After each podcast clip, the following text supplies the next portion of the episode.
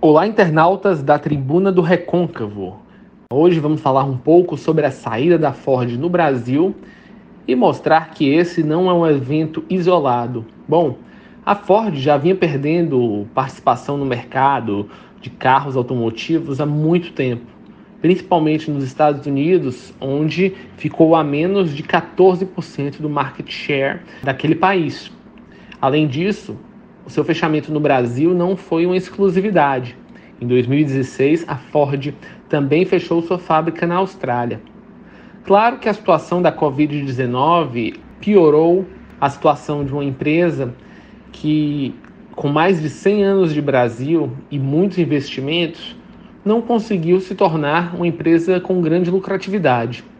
Um dos maiores problemas da Ford é que ela não conseguiu se fundir com outras montadoras e nem comprar outras montadoras a título de se tornar mais eficiente, algo muito comum para suas concorrentes, como a Volkswagen e a General Motors.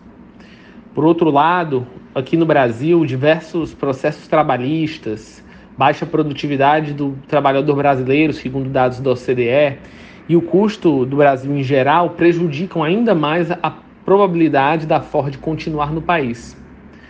Vale ressaltar também que o Ministério Público Federal instalou um inquérito para avaliar os prejuízos da fábrica na economia popular. Mas, de fato, o que o MPF poderia ajudar nessa situação? Iria fazer uma multa ou criar algum tipo de termo de acordo com a Ford? Ou, ou fazer um processo judicial?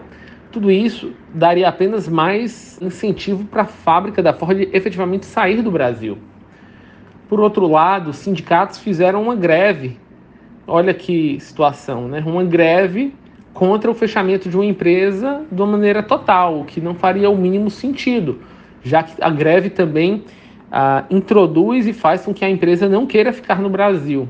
Lembrando que mais de 90% dos processos trabalhistas da Ford do planeta inteiro estão no nosso país.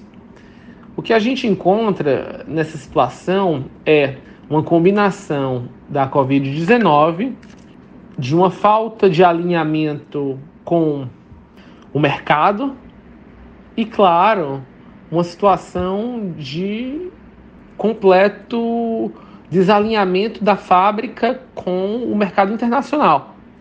Então a gente acha que não vai ter Ford no Brasil pelos próximos anos. E talvez os seus competidores, como a Fiat e a Volkswagen, uh, possam preencher essa fatia do mercado. Eu sou o Igor Lucena, uma boa semana para você, internauta da Tribuna do Recôncavo.